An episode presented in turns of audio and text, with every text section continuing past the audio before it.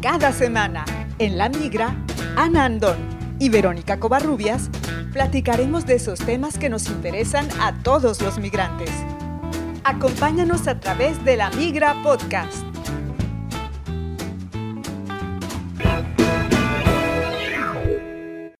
Bienvenidos al episodio 34 de La Migra Podcast.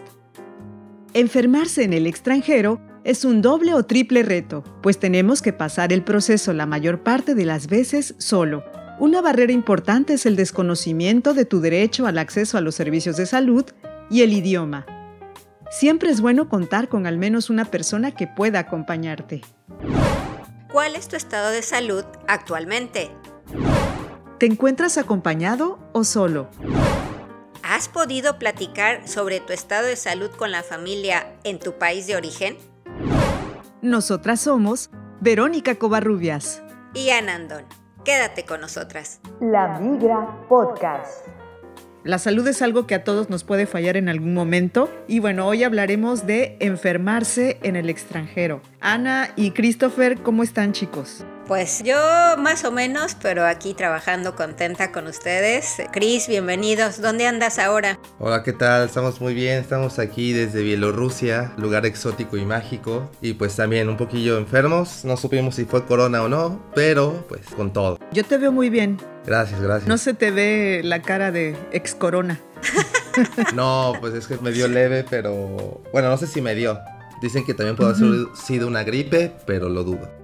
Entonces, pero todo bien. Sí, y mira, ahora que ya está entrando el invierno, yo creo que a muchas personas les va a pasar esta situación de que se resfríen, de que tengan un catarro y enseguida pues pensemos que sea COVID, ¿no? Justo ayer que iba en el transporte público en París, las personas que iban a mi lado, las que iban atrás, bueno, el que no estornudaba traía el moquito y, yo así como de, por favor, ¿dónde me cambio de vagón o qué? Pero bueno, nos puede pasar, eh, somos vulnerables. Y yo no sé, Ana, tú en este momento, si me permites esta indiscreción, ¿no te has sentido físicamente bien en los últimos días? No, no, no. Pareciera que con esta cuestión del COVID muchas otras enfermedades desaparecieron mágicamente, ¿no? Todos los hospitales están llenos de COVID. Claro. Pero pues, ¿qué pasa con todas las demás? O sea, ¿qué pasa con las personas con cáncer, las personas que se tienen que dializar, las personas que sufren otros padecimientos? Pareciera que dejaron de existir. Entonces, es duro ver esta otra realidad de lo que pues no se está atendiendo o se está atendiendo con menos importancia. Yo ahorita ando con unos dolores muy fuertes en mi coxis, entonces mi huesito alegre, decía mi hermano en mi huesito alegre. Entonces estoy esperando todavía otros estudios y ya sabremos cuáles son las medidas a seguir. Pero eso sí me, me volvió a enfrentar otra vez a estas pues toma de decisiones, de incertidumbre, de miedo, de sensaciones que pues cuando uno está vulnerable, porque no, no hay otra palabra que yo les pueda explicar, no sé si ustedes lo, lo, han vivido así, lo han pasado más o menos igual, que es esa sensación de, de vulnerabilidad, aunque esté uno acompañado, pero no hay este, no sé, yo no siento como esta empatía de reconocer el miedo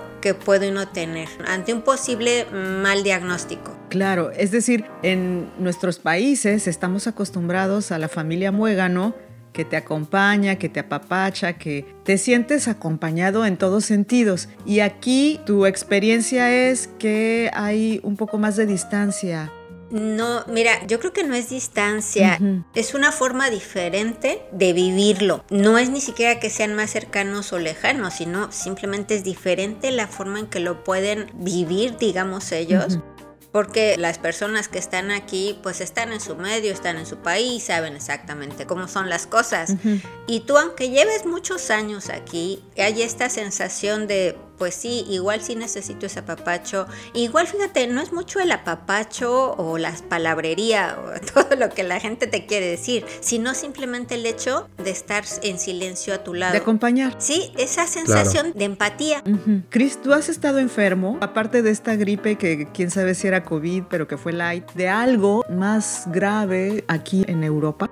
Pues alguna vez me he llegado a enfermar bastante fuerte las primeras veces que llegué a Europa, la, de hecho la primera vez sí estuve enfermo, pero pues no tenía ni sanidad europea. Fue cuando me aventé la vida a México a estar por acá. Y sí, pues me enfermé de gripe, tenía una noviecita húngara y ella fue y me recetó. Lo bueno es que en Hungría se pueden comprar medicinas mucho más fácilmente que, o bueno, en ese entonces se podía, mucho más fácilmente que pues en algunos países de la Unión Europea, que es un dolor de huevos conseguir la medicina. Y bueno, la gripe, la gripe creo que es lo que más me ha dado. Tengo problemas de túnel carpiano, resultado de estar tanto tiempo en la computadora.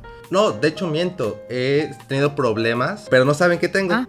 Porque la medicina europea a mí personalmente no me gusta porque no es clínica, no te tocan. Mm. Digo, no es porque me gusta que me toquen, pero te hacen análisis. Ahora sí te gusta, sí te gusta. Bueno, sí, las doctoras en Estonia hay unas muy guapas.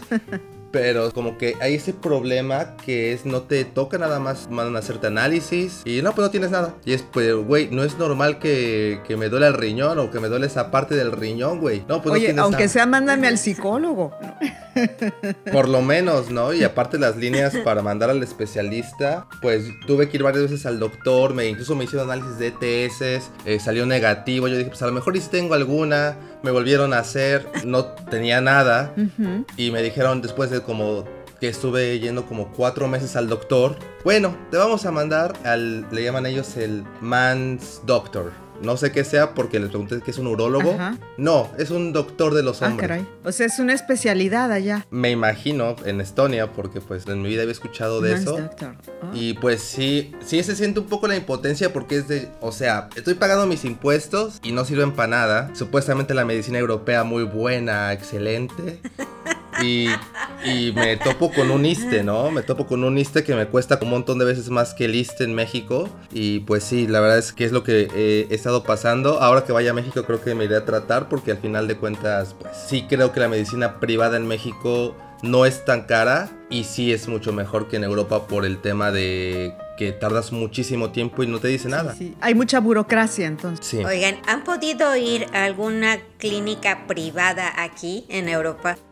Yo sí. La experiencia que yo tengo no fue yo estando enferma, sino mi hija. Hace dos años, cuando ella cumplió tres años justamente, empezó con una molestia en una pierna a la que no le dábamos importancia, no quería caminar y bueno, en esa época todavía yo me la cargaba, ¿no? Yo podía aguantarla. Ahorita que ya tiene cinco años, casi me carga ella a mí, ¿verdad? Ya casi está de mi tamaño. Entonces se empezó a complicar y resultó que de plano ya caminaba cojeando. Entonces cuando pasó eso, fue que enseguida mi esposo y yo nos alertamos y nos la llevamos al hospital más cercano y el más cercano es un hospital público. Pero mi experiencia realmente fue muy buena porque no sé si sea porque es una niña y le dan prioridad a los pequeños, además no era en tiempos de pandemia, entonces nos atendieron eh. rapidísimo, fue una atención muy completa, le hicieron todos los estudios que necesitaban hacerle para descartar muchas cosas, además con mucha empatía y yo me sentí francamente, bueno, acompañada, obviamente éramos mi esposo y yo, pero sí con mucha comprensión por parte del sector médico. La tuvieron que hospitalizar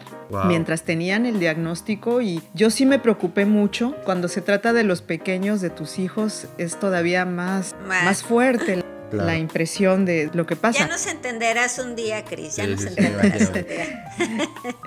y realmente fue un periodo muy difícil, pero de verdad que lo hicieron más ligero. Para comenzar, bueno, el hospital, el área infantil, que es donde ella estuvo, de primer mundo, la habitación pues era como una habitación de hotel cinco estrellas, sí, había una cama extra, yo me quedé con ella las noches que ella estuvo ahí, todo de verdad estuvo muy bien. La única situación que sí fue un poco complicada para mí tenía que ver con la barrera del lenguaje, porque sí había términos que yo no conocía y aunque algunos médicos, las enfermeras intentaban decírmelo en inglés o en el poquito español que tenían, aún así yo no comprendía bien todo y fueron demasiado prudentes con el diagnóstico. Entonces sí tuvimos por lo menos unos dos días de mucha incertidumbre, porque bueno, yo ya me imaginaba que esta iba a ser una condición permanente de mi hija, que no me lo decían, no me lo podían confirmar y yo ya estaba pensando, Ana, que iba a hablar contigo, ¿no? Y que, a ver, necesito la asesoría de un, psicólogo para ver cómo voy a educar a mi hija con esta situación, si esto va a ser permanente, porque no nos decían. Al final tuvieron que confirmar después de varios estudios y luego el diagnóstico que me dieron, yo nunca lo había escuchado en mi vida. El doctor me lo explicó como si fuera una gripe de huesos.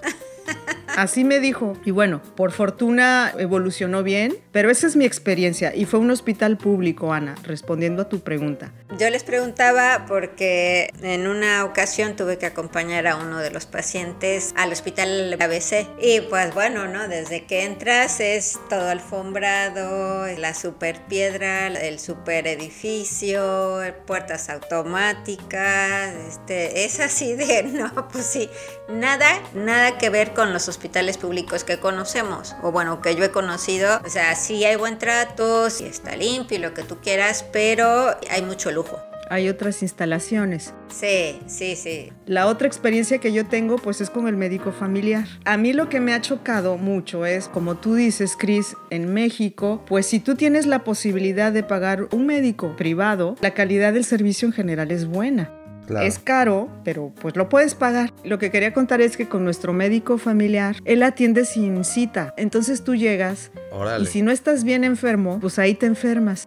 Porque en la salita de espera, que es un huevito, pues están, no sé, en tiempos de COVID no he ido y yo me imagino que hay menos gente adentro, pero en épocas anteriores, pues había, no sé, 20 personas ahí adentro, algunas estornudando, tosiendo con el moco y pues obviamente ahí está el bicho, pues, ¿no? Entonces, esa es la queja que yo tendría, ¿no? Que yo personalmente no estaba acostumbrada a eso y ya me acostumbré, pues ya no tengo de otra. Pero por otro lado, es un médico súper agradable, empático, que te pregunta cómo estás, que se acuerda de ti. La otra cosa es que lo que siempre te receta es paracetamol, para todo. Que también es algo que, por ejemplo, tengo amigas que se han quejado de los servicios médicos aquí en Europa porque están acostumbradas a que en México, pues les dan, ¿cómo se llama esto? De lo neurobión o no sé, de estos medicamentos fuertes, muy fácilmente. Si tienes un dolor o si te sientes enfermo de algo, te dan tu inyección y todo, y ya se te pues quita.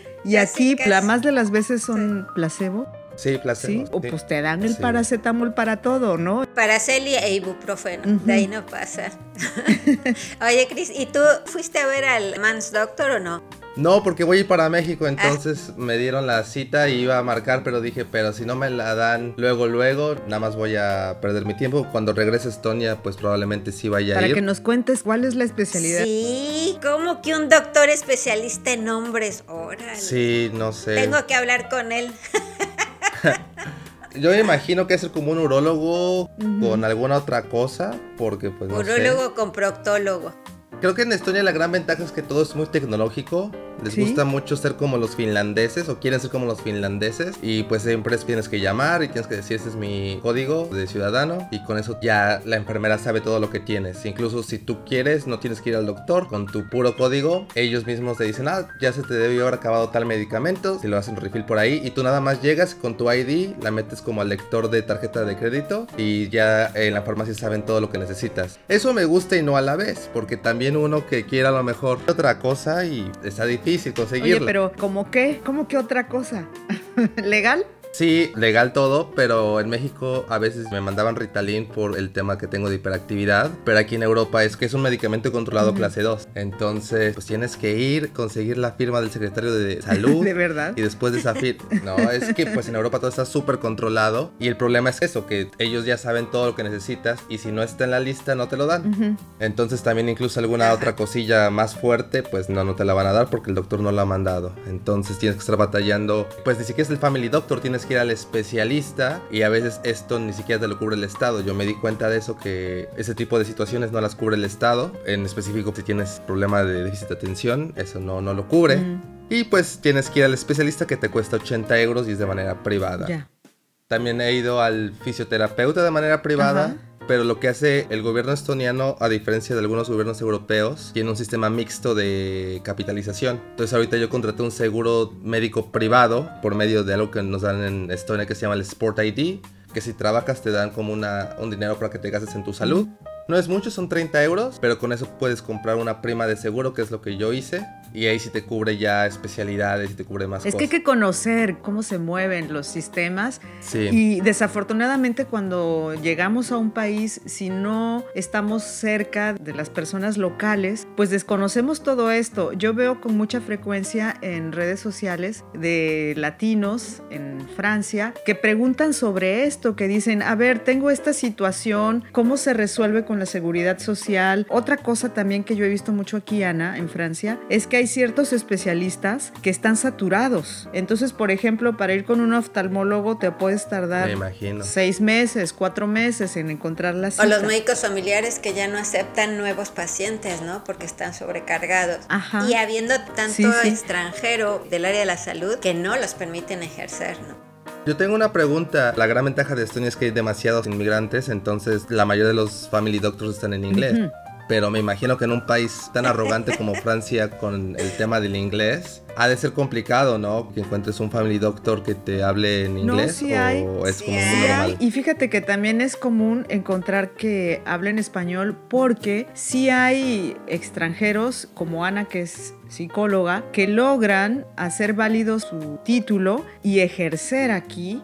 Por ejemplo, mi ginecóloga es venezolana y Órale. pues yo con ella hablo en español. Yo la busqué por eso, porque cuando yo llegué necesitaba ir con un ginecólogo. Con el primero que fui era de origen africano y yo no le entendía nada, nada. Con el acento No, si es que el inglés de ellos. no, son- era francés, querido. No le entendía yo nada. Bueno, mi marido y mi hija, que era una niña chiquita, estaban afuera y le tuve que pedir a Frederick que entrara a la cita y ahí me ves yo haciéndome el señor el papá Nicolau en su consultorio chiquitito, a un lado Frederick traduciendo y del otro lado mi hija, ¿no? Viendo ahí qué onda. Entonces, bueno, decidí buscar a alguien que hablara español y por fortuna la encontré. Y mi dentista está casado con una española y habla español súper bien. No es fácil, pero sí se puede encontrar aquí en Francia. Bueno, eso está bueno. Sí, aquí en Estonia, pues es. El inglés casi siempre es de cajón. Es muy raro que no, no te hablen el inglés los doctores, por suerte. Sí, porque imagínate, Sí. vas enfermo, no hablas la lengua y además no te hablan en una sí. lengua que tú puedas comprender, no, pues sí debe ser muy complicado. De hecho, mi primer family doctor, ahora que lo recuerdo, la primera cuando llegué a Estonia, porque yo no sabía cómo pedirla, entonces en mi empresa me ayudaron. Ujú.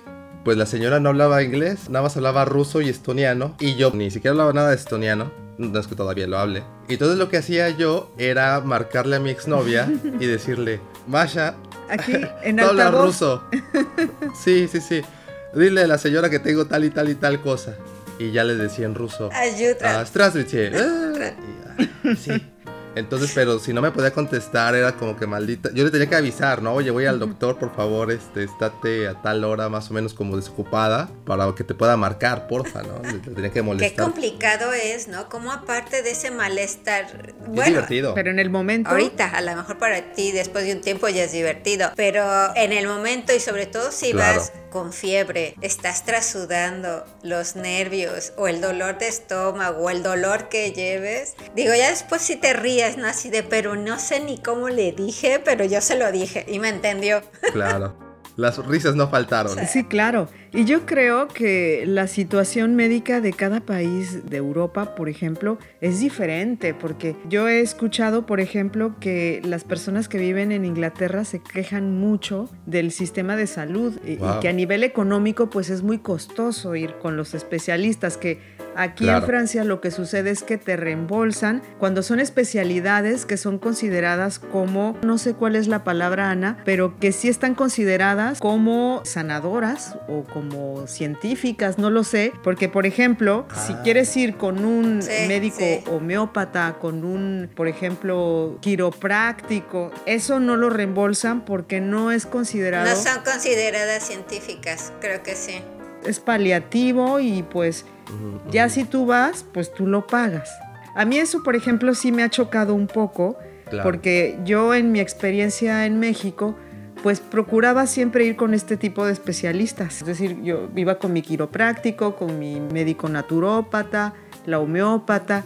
Y entonces aquí eso pues no lo he podido hacer porque si lo hago pues tengo que tener una la nota y pagarlo yo sola. ¿no? Sí, sí, sí. Claro. Eso es lo que es diferente, que claro, yo creo que no se puede comparar lo que hemos vivido en nuestros países con lo que se vive aquí, son situaciones muy diferentes. Por fortuna, bueno, nosotros creo hemos tenido la posibilidad de pagar médicos en lo privado, pero quienes no tienen esta posibilidad en nuestros países de origen, pues tendrán otra versión de qué tan bueno o malo es el servicio de salud allá. No, pero bueno, también hay doctores baratos en México y es lo que yo les digo a los europeos, porque muchos, algunos me dicen, no, es que no está mala la sanidad, y les digo, no, es malísima, ¿de qué estás hablando? Es un IMSS, es un IMSS. Y me dicen, pero es que si no todo sería muy caro. Y le digo, no, en México tenemos la fiel muestra de que el libre mercado funciona y tenemos muy buenos doctores. ¿Hablas del doctor? El, el famosísimo doctor Simi. ¿La botarga? Exacto, la botarga.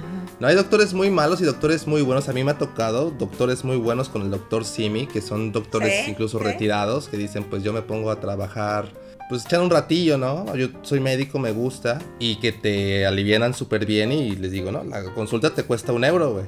¿Cómo crees? Hay de experiencias experiencias, ¿eh? Claro. Y como hay consultorios que tienen colas y colas de pacientes porque están este tipo de médicos que realmente son muy buenos, que te atienden bien, que te dan la atención, que son cálidos, que de verdad sientes esta preocupación de su parte de verdad por conocer al paciente más allá de darle una etiqueta con un diagnóstico perdón, nada más un partaguas, porque los públicos aquí hay unos que también, los que lo defienden, es como, a ver, los públicos también son bastante malos. Hay este doctor que tuve hace poco que me hizo un montón de análisis y por suerte, de hecho, me mandaron al especialista porque llegó una doctora como de internship, como que los rotaron y me dijeron, esa no es su doctora. Que no importa, a mí me vale madre. Está bien, una segunda opinión. Mi antiguo doctor era como, ¿y qué tienes? Y se ponía a leer en los libros. Y yo como, güey, ¿pero vas a examinarme? No, me decía, no, pues a lo mejor tienes cáncer. Y yo, güey, ¿qué Y no, pues no tenía, por suerte, ¿no? Entonces, por eso también los públicos también es igual que el doctor Simi malo. Te puede tocar uno muy bueno o uno muy malo. Ya. Yo tengo la experiencia con el doctor este de la botarga, que la última vez que fui a México, nos fuimos unos días a Puebla y ahí mi marido, por segunda vez en Puebla, en Puebla no lo quieren, ¿eh? Órale. Se enfermó. No, no lo quieren, digo, porque cada vez que va a Puebla se ah, enferma. Bueno, pues es que... Come y se enferma. La venganza de Y entonces pasó una noche terrible. Cuando ya salió la luz del día, me lo llevé a, una clínica de estas. Esperamos hasta que abrieran. Y le tocó un médico de estos, un señor ya mayor, con toda la experiencia del mundo. Y como decimos allá, le dio un tratamiento de caballo. Ah, cabrón. No sé cuántas inyecciones, oh. bien heavy. Profundas. Profundas. Ah, pero no se ha vuelto a enfermar desde. le dejó en unidad, ¿no? Está inmune a todo. Y la verdad es que él lo agradeció mucho. Al principio pues él sí se sentía muy mal, pero después de eso se recuperó muy bien y hasta la fecha se acuerda y me lo dice, ¿no? Es que ese doctor de verdad, muy bueno. El Simi, el the Simi Doctor. Y además con la calidez que nosotros sabemos, ¿no? Que no tiene a veces mucho que ver con lo que vivimos aquí, aunque eso depende, porque les digo, el médico familiar que yo tengo aquí sí es una persona cálida que te escucha, pues que te da tu tiempo. Te enfermaste en el pasillo, pero mira, pero me sentí apapachado, no hay problema. Te da tu paracetamol y sales bien contento. Bien contento.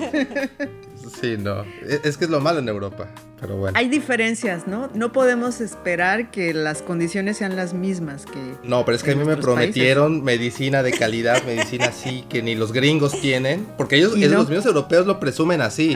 Ni los americanos tienen ese sistema. Y yo, pues, pues qué no, bueno. Es que el de los americanos está muy mal también, ¿no? Yo tengo entendido. No, la, verdad es que el de los americanos yo no me quejo, yo tengo familia ya. La verdad es que yo sé que en Estados Unidos no es cierto eso de que te mueres, que te quedas en la calle, porque también al hospital no le conviene eso, ¿no? Es como que en qué hospital la gente va a querer ir a inscribirse si pues, no traes dinero y te llega a faltar un dólar y te van a sacar a la calle. No, no es así como lo plantean, la verdad. Creo que sí hay cosas que no me gustan, como la clínica. También en Estados Unidos no hacen mucha clínica, no, no les gusta tocar. Es, vamos a hacerte un montón de análisis pero tengo un chipote. Vamos a ver por qué lo tienes. Pero es, pues tócalo a lo mejor y es un barrito. No, a final de cuentas creo que no está tan mal la sanidad, pero sí creo que les falta un poquito de, tocar y de, o sea, no solamente hacer análisis, que, a lo mejor es como muy mentalidad gringa. Personalmente. Te digo, yo creo que depende del país. Cada país tendrá sus condiciones. Claro. Tampoco podemos decir que allá es mejor. Es diferente. Es diferente y pasan cosas diferentes. Chicos, ¿qué recomendaciones podemos dar para quienes vienen llegando a su país de acogida y se sienten malitos? Y pues para no pasar esto, Ana, de sentirse solo, triste y desacompañado, ¿cómo podemos de alguna manera dar alguna recomendación? Punto número uno, que no pongan tantas expectativas en su primera visita médica. Ok. Me parece correcto. Yo creo que ahí nada más complementando, que busquen cómo inscribirse en el sistema de Family Doctor, porque hay mucha gente que lo deja hasta que ya está enferma y es de, ay, me siento bien mal, tengo que estar investigando cómo demonios me inscribo. Y que no se esperen, finalmente si está uno, uno se siente mal, buscar y buscar y pues bueno, igual vas a pagar esa primera consulta completa si no tienes eh, seguridad social, pero es que Cris, aquí para sacar tu número de seguridad social también es... Es larguito. Puedes pasar dos o un año. Órale. Hasta dos años sin que te den tu seguridad social. Entonces, pues entre que tampoco tienes trabajo o trabajo declarado, entonces, pues lo que ganas te lo guardas. Pero esto va complicando el que, el que puedas acceder a los servicios de salud. Por eso es, pues no importa si tienen que pagar su consulta completa, páguenla, pero no dejen que esto siga, que ese malestar que tienen se pueda llegar a complicar. Yo quería comentar que cuando ya nos venimos a instalar a Francia, te piden que tengas un seguro médico para el extranjero de tres meses, me parece, o de determinado número de meses, que es en los que supuestamente va a estar resuelta tu situación de la seguridad social. Y yo sé que hay personas que no lo hacen. Entonces llegan, dicen, no, pues son tres meses, no me voy a enfermar en ese proceso. Ah. Y toma la que se enferman. Y bueno, una de esas personas fui yo. Digo, lo cuento porque a mí me pasó. Yo dije, cuando estaba yo haciendo todos los trámites para venirme a vivir acá, entre ellos, pues estaba lo del seguro. Y yo dije, ay, no está carísimo, pues en tres meses no me voy a enfermar. Y pues sí tuve que ir al dentista. Andaba yo con un dolor. Y aparte el dentista. Carísimo de París. No, no. Sí. Yo creo que mi recomendación es antes de irse del país, vayan al dentista, chéquense bien al dentista. No, sí, porque de hecho yo cuando voy a México, yo es lo primero que voy a hacer es me voy a limpieza, todo, porque yo sé que en Europa... Bueno, cuando ya tienes tu trámite bien realizado y todo, sí te reembolsan. Depende también del tratamiento. Sí, pero... Pero te reembolsan. Sí, sigue siendo, sigue siendo carísimo. Sí, sí, es caro, caro, caro, claro. Entonces, bueno, eso me pasó. Lo que yo tenía era muy leve. De hecho, el médico me dijo, pues no tiene nada. No será así, casi que me mandó el psicólogo, Ana. ¿No será como emocional? A ver, ¿cuánto tiempo tiene usted aquí, señora? Y bueno, me dio mi paracetamol y... Son dos mil euros, pues, ¿no? No recuerdo cuánto fue, pero afortunadamente no fue mucho y no fue grave, pero sí, imagínense, no sé, un accidente o algo grave y pues no tienes el seguro y pues hay, hay que pagar, ¿no? Entonces, esa es otra recomendación. Si te piden que lo hagas en los trámites, pues hay que hacerlo. Es por algo. ¿Cuál es la segunda recomendación, Ana? Pues esa, ¿no? La primera era la primera era que no tengan muchas expectativas de que los van a recibir de manera muy cálida. La segunda es no dejen, aunque parezca que va a salir muy caro, no dejen avanzar el padecimiento que tengan, porque después puede ser grave. Pues una tercera recomendación es pregunten, de verdad pregunten entre la comunidad latina recomendaciones, pero sobre todo eso, no pongan muchas expectativas, sobre todo al, al inicio, en su primera cita, porque generalmente se van a decepcionar de no encontrarle esa calidez. A la que estamos acostumbrados. O que les van a explicar mucho qué está pasando y yo ahí, nada más una última que tal vez daría es, busques una noviecita, un noviecito. Y porque la verdad es que a mí me ha pasado que sí te cuidan. O sea, o sea sí me acuerdo cuando me, me enfermé, porque ahí sí me puse como medio bien enfermo en Hungría. Y sí, pues la chica húngara me cuidaba, fue conmigo a la farmacia, pues ahí nadie habla inglés, entonces en húngaro ella necesitamos tal y tal cosa. Entonces sí, a nivel psicológico sí te ayuda bastante tener como que una persona local, que aparte seguramente esa persona también no es como que quiera gastar mucho dinero y toda su vida ha vivido en el país y ha logrado pues sobrevivir gastando poco dinero cuando se enferma, pues va a saber todos los trucos de ese país para pues, el caldo de pollo, ¿no? El, caldo de pollo local y te va a poder pues auxiliar bastante en ese momento de tu vida que estés como que ah, no hablo el idioma, estoy en otro país. Fíjate que ahora que comentas eso del noviecito, la noviecita, yo cuando vine a Europa en 2012 a hacer mi tour de mochilera por acá, fue el año en el que yo conocí a mi esposo, entonces era pues mi Pretendiente. Ay, no sé, iba a decir mi novio, pero no. Pues, Pretendiente. no sé, era como mi. Es que no, no era. Era el amor de verano, era el amor de mochilera. Bueno, mi amor de mochilera. Y entonces estaba yo con él después de recorrer durante más de dos meses. Pues yo súper bien todo el tiempo, ¿eh? No me pasó nada. Pero ya cuando estaba con él, se me. ¿Cómo se dice? Se me inflamaron los ganglios. Los ganglios. O sea, me, me enfermé así muy, muy feo. Y pues me tocó con él. Y entonces él, de verdad, me cuidó más que bueno, que si fuera su hija. Y ahí fue donde yo dije, no, pues sí, sí me conviene. este muchacho sí me conviene, porque pues apenas nos estábamos conociendo y, y me cuidó, bueno, como si fuera la niña de sus ojos. Me llevó al médico y demás. Es verdad, necesitas que alguien local te cuide y bueno, no tiene que ser novio o novia, ¿verdad? Puede ser una amistad, alguien que conozcas, a quien le puedas tener confianza y que te acompañe en estos momentos tan difíciles estando uno fuera de casa. Pero si es novio o novia, pues como quieres este cuerpecito, cuídalo. Sí, sí. ya sabe. Pero sí, mejor que sea alguien que te guste y que haya esa química. Sí, sí. Digo, no es necesario, pero sí, exactamente. Que te apapache. Es recomendable. En la receta que venga incluido. Sí, sí, sí. Chicos, nos despedimos. Claro que sí. Hay mucho que platicar todavía, pero bueno, pues Vero, ya saben a dónde nos pueden escribir al correo. lamigraparis.gmail.com Christopher, ¿dónde pueden contactarte? Pues si quieren venirse a Europa del Este, que de hecho, a ver si en un futuro les cuento una historia que le acaba de pasar a una paisana suscriptora de mi canal, Christopher Wayne, búsquenme en YouTube. Pero pues bueno, para más historias trágicas y para más conocimiento acerca de Europa del Este, que es un lugar que no mucha gente conoce, pues una vez más mi canal Christopher Wayne o en Instagram Altair9 me pueden mandar ahí un mensajillo. Perfecto. Y a nosotras, Ana, nos encuentran también en Instagram y en Facebook como arroba la migra París. Que la pasen muy bien, muchas gracias y hasta la próxima. Un beso a todos, que estén muy bien, cuídense. Chao. Besos. Chao, chao.